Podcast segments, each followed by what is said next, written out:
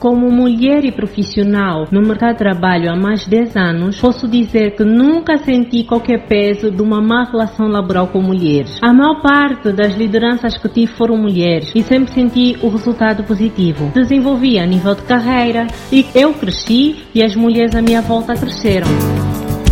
Olá, amigos! Sejam bem-vindos a mais uma edição deste maravilhoso programa.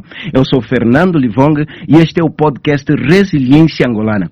Esta é uma edição super especial. Sabem por quê? Porque nós teremos a primeira mulher a ser entrevistada aqui no podcast Resiliência Angolana. Eu vou conversar nesta edição com Valéria Baio, ela que é auditora, é consultora e também executiva em algumas organizações. Olá, Valéria, seja bem-vinda à Resiliência Angolana. Olá, Fernando, como está? Boa tarde. Muito obrigada e agradeço o convite.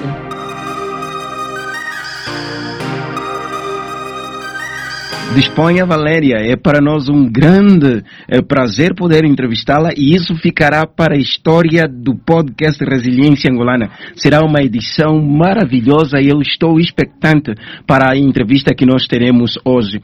Antes mesmo de, de entrarmos naquele que é o tema da nossa entrevista, Valéria, fale-nos um pouco de você. Quem é Valéria Baio? Antes de mais, deixa dizer-me, Fernando, que é uma honra para mim ter sido a primeira mulher convidada para o programa. Como o Fernando já adiantou, eu sou a Valéria Baio, formada em Direito, profissional de auditoria e trabalho no setor financeiro há 10 anos. Uh, tenho tido alguns programas uh, a nível de ajuda para mulheres também e mentora de algumas ideias de eh, desenvolvimento das próprias mulheres a nível profissional e pessoal. Uau! Que maravilha! Então eu digo que é a pessoa certa, a pessoa indicada para falarmos do tema de hoje. E eu quero parabenizá-la, Valéria, por ser uma mulher promissora e eu acredito que ainda tem muito para mostrar e fazer em volta daqueles que são os objetivos da mulher. Uh, o tema para a nossa entrevista de hoje é a união feminina para o progresso profissional. Uau! É um tema que chama a atenção de qualquer uma. A união feminina para o progresso profissional. Valéria, faz-nos aqui uma introdução ao nosso tema. O tema que envolve a união da mulher, a união feminina para o progresso profissional, faz-me recuar naquilo que foi uh, o processo de liberdade e independência da própria mulher. Estamos a falar de um assunto que tem sido alvo de muito debate a nível mundial e que com certeza os africanos e angolanos têm enviado esforços para a implementação consistente das políticas de igualdade de direitos entre homens e mulheres. A união feminina engloba uma série de conteúdos que vale a pena sermos bastante bastante realistas sobre o que foi o passado e onde pretendemos chegar em relação ao progresso da própria mulher. Ao meu ver, Há muito a se fazer, no entanto, acredito que ainda temos uma margem de sucesso, não é? E muitos assuntos ainda em torno da união feminina para o progresso profissional.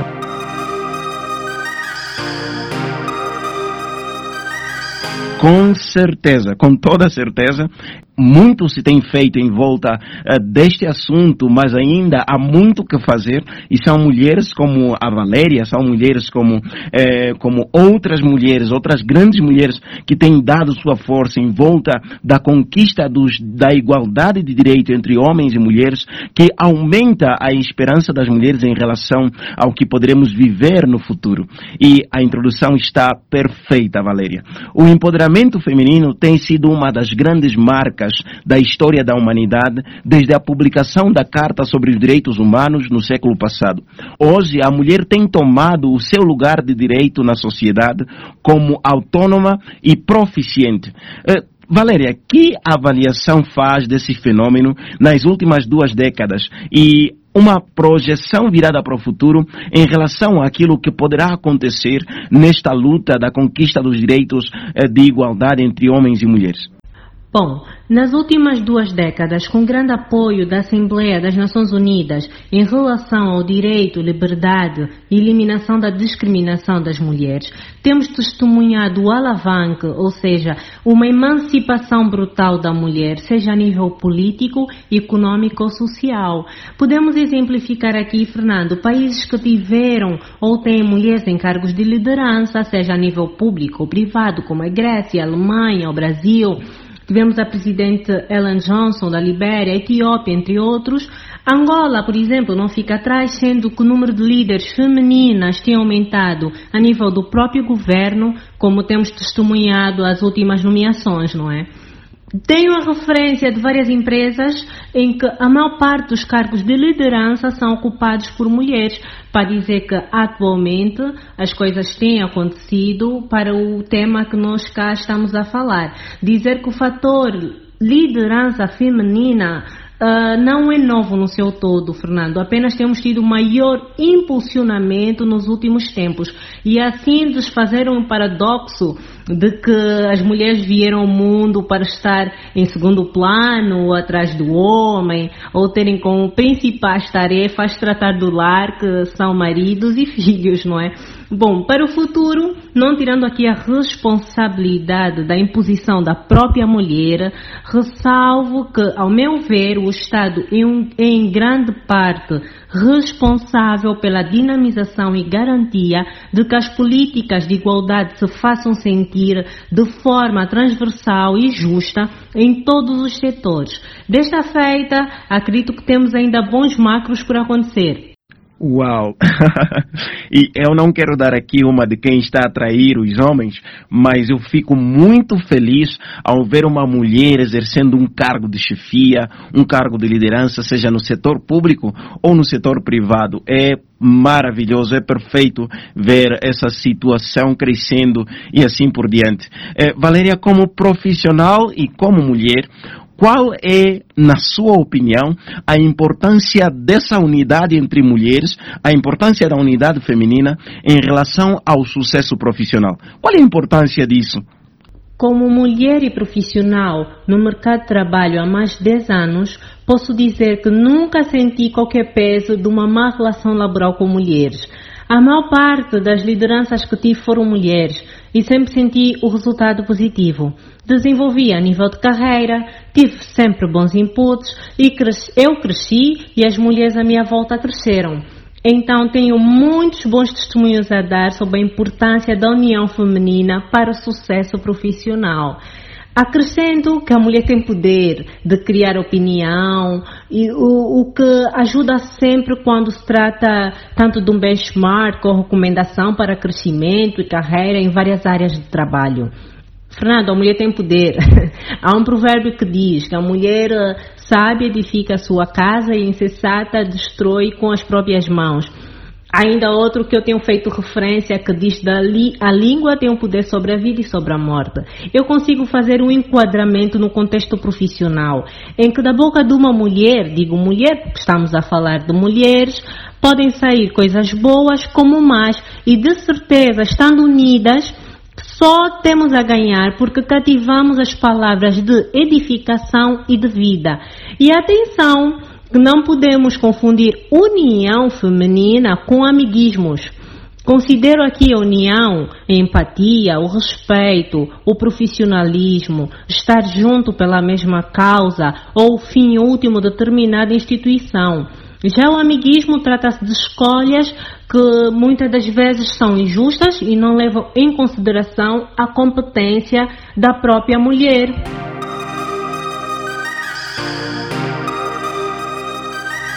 A mulher sábia, com as próprias mãos, edifica a sua casa. E no contexto profissional, esta frase tem um enquadramento perfeito, porque as mulheres sábias, como têm demonstrado, têm construído uma carreira proeficiente e maravilhosa, conforme aqui a carreira da Valéria. Isso é perfeito. Eu estou uh, muito satisfeito com essa entrevista, Valéria. As mulheres têm alcançado um status há muito desconhecido e inacessível para o gênero. Quais devem ser as atitudes e iniciativas femininas para que haja continuidade e melhorias em volta da temática do empoderamento feminino? Qual deve ser a atitude das mulheres nesse contexto, Valéria? Obrigada, Fernando. Uh, o fator liderança feminina não é recente, como eu já disse anteriormente. A título de exemplo, temos a Rainha Ginga, que foi uma forte líder durante décadas.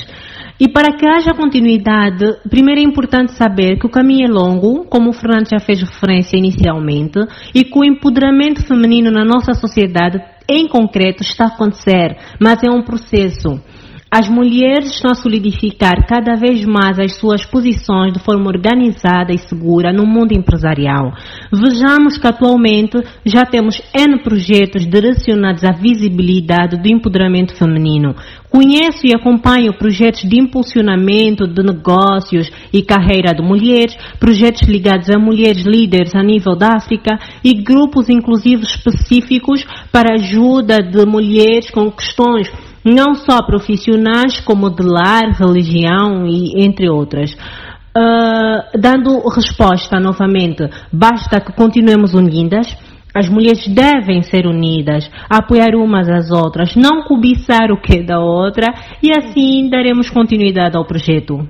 O desafio está no trabalho conjunto. Enquanto as mulheres trabalharem unidas, mais fácil será alcançar os objetivos. E isto é perfeito. Uh, mas, Valéria, infelizmente, em alguns lugares do mundo, as mulheres são segregadas e estereotipadas por ações e atitudes que eu pessoalmente considero machistas de homens com pensamento arcaico e limitado. Mas uh, que conselhos a Valéria deixa a estas mulheres, principalmente para o alcance da realização profissional, em países onde é muito visível ou são muito visíveis casos de segregação e estereotipos contra a mulher? Uh, que conselhos deixa a estas mulheres? Muito gosto, Fernando, muito gosto ouvir esta abordagem, essa observação vinda de um homem. Mas dando resposta. Infelizmente, o homem, a, meu ver, acaba por ser vítima de outras vítimas, se posso assim dizer. Foi incumbido desde os tempos arcaicos que primeiro o homem e depois a mulher. Talvez passe pelas escrituras da própria Bíblia em que cada um faz a sua interpretação e escolhas, ou talvez porque a sociedade sempre colocou os homens em uma posição de supremacia. A título de exemplo, eu gosto de dar exemplos. Até a data, vemos que grandes líderes das igrejas tendem a ser homens.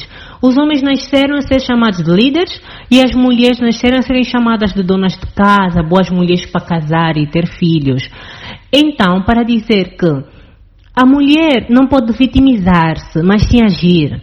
Uh, nesta altura, o foco já não passa pelos homens, mas sim em nós mulheres. Mulheres, o que devemos fazer, o que queremos de facto, onde estamos e onde queremos ir. Então, sem me alongar, Fernando, devo sugerir que todas as mulheres saibam tomar uma posição saibam impor-se, mostrar as suas competências, estudar, formar-se, serem solidárias umas com as outras. E atenção que humildade não faz mal a ninguém.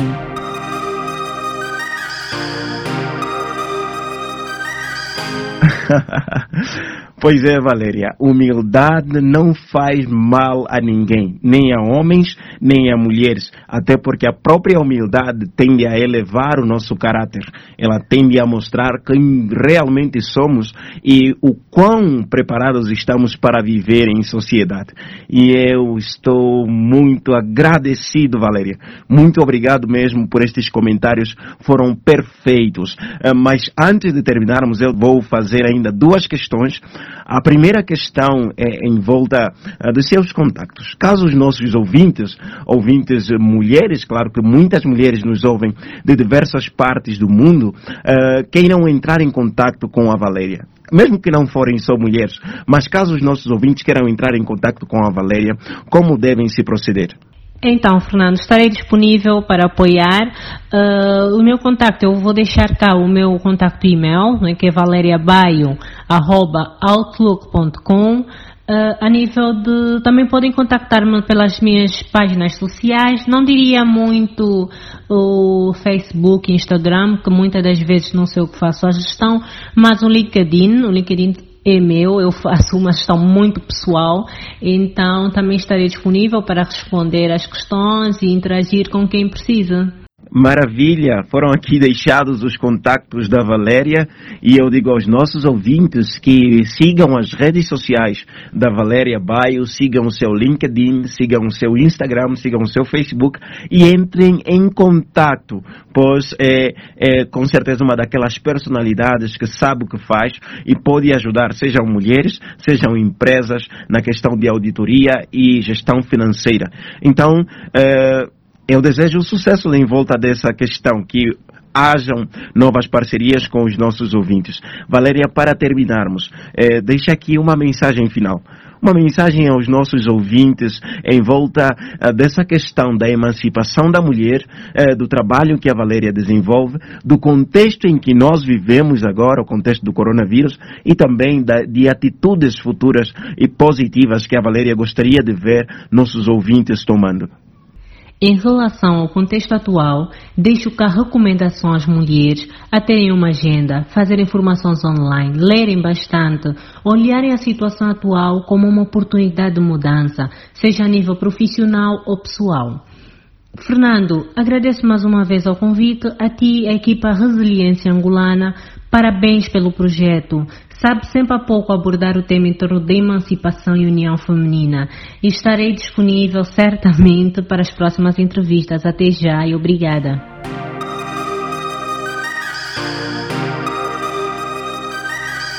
Maravilha! Uau! Foi aqui a mensagem deixada por Valéria Baio e Valéria pode contar com convites futuros. Nós com certeza iremos novamente convidá-la para tratar de assuntos diversos dentro desse contexto da emancipação da mulher. Muito obrigado pela sua participação nessa entrevista. Nós desejamos sucessos, desejamos eh, crescimento e acima de tudo que muitas mulheres no mundo sejam transformadas uh, pelo trabalho que têm desenvolvido. Pois bem, ouvintes, foi mais uma entrevista e desta vez com Valéria Baio, ela que é auditora e também gestora financeira ou especialista em gestão financeira e também trabalha com questões que têm a ver com a emancipação da mulher. Aos nossos ouvintes fica aquela recomendação, sigam a Valéria, sigam a nossa página, sigam o nosso podcast, partilhem este podcast com os seus contatos em outras redes sociais e permita que mais pessoas tenham acesso a conteúdos maravilhosos como estes que são produzidos exclusivamente pela Resiliência Angolana. Já sabe que pode entrar em contato conosco através do nosso e-mail resiliência244@gmail.com. Também pode acessar lá o nosso site e ter acesso a diversos eh, presentes que temos para você acessando www.resilienciaangolana.ao e também pode enviar uma mensagem mensagem para o nosso WhatsApp pelo contacto telefônico mais 244 944 190001. Pois bem, muito obrigado pela sua participação neste episódio. Eu espero por você nos próximos episódios. Deus abençoe sua vida rica e poderosamente. Eu sou Fernando Livong e este é o podcast Resiliência Angolana. E até a vista.